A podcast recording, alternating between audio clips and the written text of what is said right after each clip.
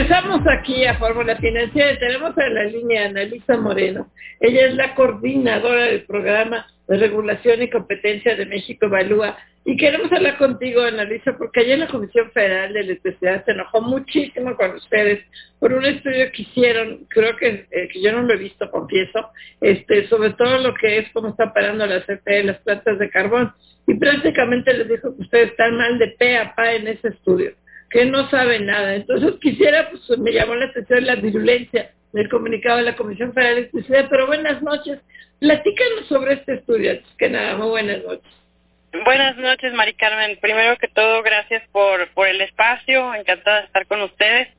Y sí, eh, el día de ayer la Comisión Federal emitió un comunicado en el que eh, pues empezó a introducir eh, pues su posicionamiento con adjetivos y acusaciones eh, bastante altisonantes. Nos llamó eh, organización huérfana del régimen neoliberal y con eso descalificó. ¿No tienen mamá? nos descalificó desde el principio. Eh, lo que hicimos fue una revisión eh, en la que contrastamos el proceso de compra del 2020 de carbón, eh, que se hizo de una forma extraordinaria debido a la pandemia. Y esto nos llamó la atención porque varias veces eh, el presidente de la República, eh, con preocupación muy legítima por las comunidades de Coahuila, que se quedaron pues sin actividad económica, como muchos de nosotros nos quedamos, eh, pues manifestó su preocupación por, por ayudar a estas comunidades e instruyó a la Comisión Federal de Electricidad a comprar eh, dos mil toneladas de, de, de carbón y esto eh, causó pues eh, una actitud digamos automática de obediencia de la comisión al presidente y esto eh, finalmente lo que derivó fue en algunas fallas que observamos en el procedimiento de las adjudicaciones que fueron directas, fueron 60 adjudicaciones. Eh, en el comunicado la comisión menciona que se realizaron con justicia social y pues lo que nos llamó la atención fue que no existe como tal un lineamiento de justicia social que que la comisión deba de aplicar. También nos llamó la atención que en esas compras, pues el Consejo de Administración, eh, si acaso fue informado, pero no fue el órgano que aprobó las compras. Y esto, pues, viola el procedimiento y viola las leyes. En realidad, sabemos que fue con buenas intenciones, pero eh, pensamos que para hacer política industrial o apoyo social existen otras vías como por ejemplo la política de contenido nacional o incluso pues la coordinación de la política de desarrollo económico con los gobiernos local. Claro. Ana Lilia Moreno, coordinadora del programa de regulación y competencia en México Evalúa. ¿Cómo estás? Te saluda Marco Antonio Mares. Muy buenas noches. Buenas noches, Marco Antonio. ¿Cómo estás? Bien, Ana Lilia. Pues muy interesante lo que ustedes están presentando. Eh, nos gustaría que nos refirieras, si tienes a la mano, las cifras, el monto económico de esta adquisición que ordenó el presidente de la República, que se llevó adelante en la compra de carbón y eh, los esquemas que se utilizaron. Yo tampoco había escuchado esto de la justicia social. Eh, ¿Cómo fue que se llevaron adelante estas compras?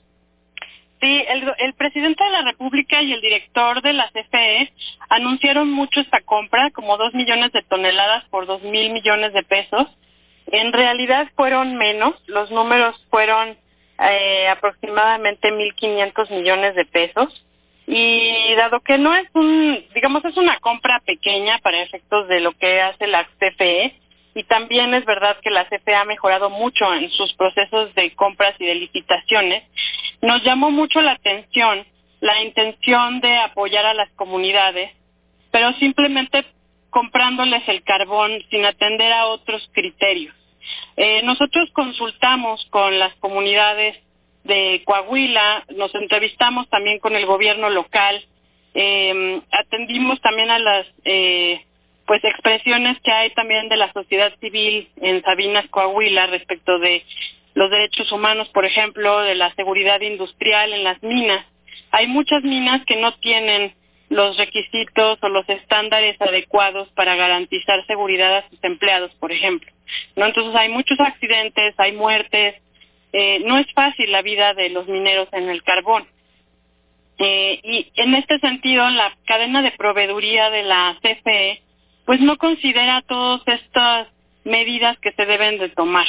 Eh, en aras de la justicia social, como manifiesta también la CFE ayer en su comunicado, pues se hace un llamado eh, un tanto informal a las comunidades, se hace una conferencia de prensa, está grabada en la página de Facebook de la CFE, en donde se le anuncia a las comunidades que se va a abrir esta convocatoria y las familias que, que se dedican a esto, pues literalmente se forman en la fila y sí pasan por un proceso de adjudicación directa en donde se les busca apoyar de esta manera.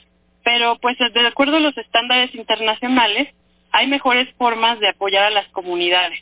El gobierno de Coahuila, por ejemplo, nos manifestó una preocupación porque los, los proyectos de energías renovables de Coahuila están detenidos.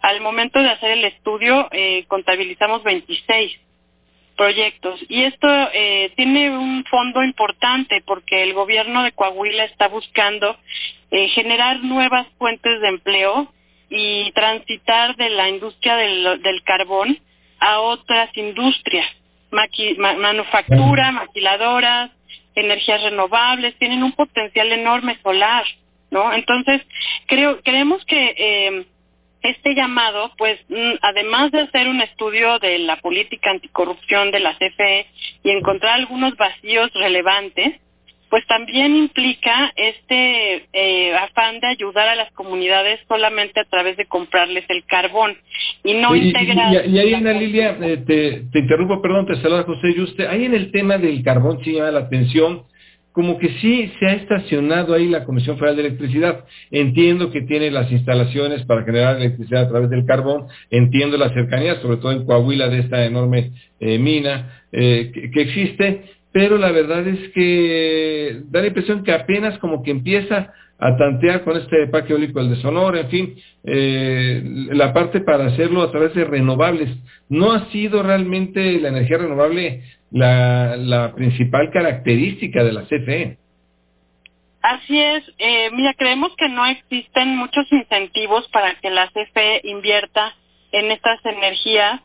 Eh, más allá del discurso, ¿no? De que se manifiesta que son intermitentes eh, y que hace falta mucha inversión en tema de, en el tema de transmisión y distribución, sobre todo, donde la CFE es monopolio por, por decreto constitucional, la CFE podría facilitar que estas inversiones, en su mayoría privadas, pues pudieran funcionar. La CFE por sí misma eh, se resiste a, invertir en renovables. Está el parque solar este de Sonora que nos han anunciado. Eh, existe una potente capacidad en geotermia. La verdad es que sería buenísimo que la CFE siguiera invirtiendo en plantas geotérmicas, eh, pero en su plan de inversión plantea inversión eh, basada en gas, ¿no? Este, plantas eh, de, ciclo combinado, que sabemos que dependemos mucho del gas de Estados Unidos. Entonces no se entiende por qué no aprovechar mejor otras tecnologías. A mí me parece que la geotermia y la solar podrían ser una gran oportunidad para la CFE, pero no lo quiere hacer. Oye, este parque que está construyendo en Sonora supuestamente va a ser el más grande de México, ¿es cierto? Este, ¿Qué saben de este parque?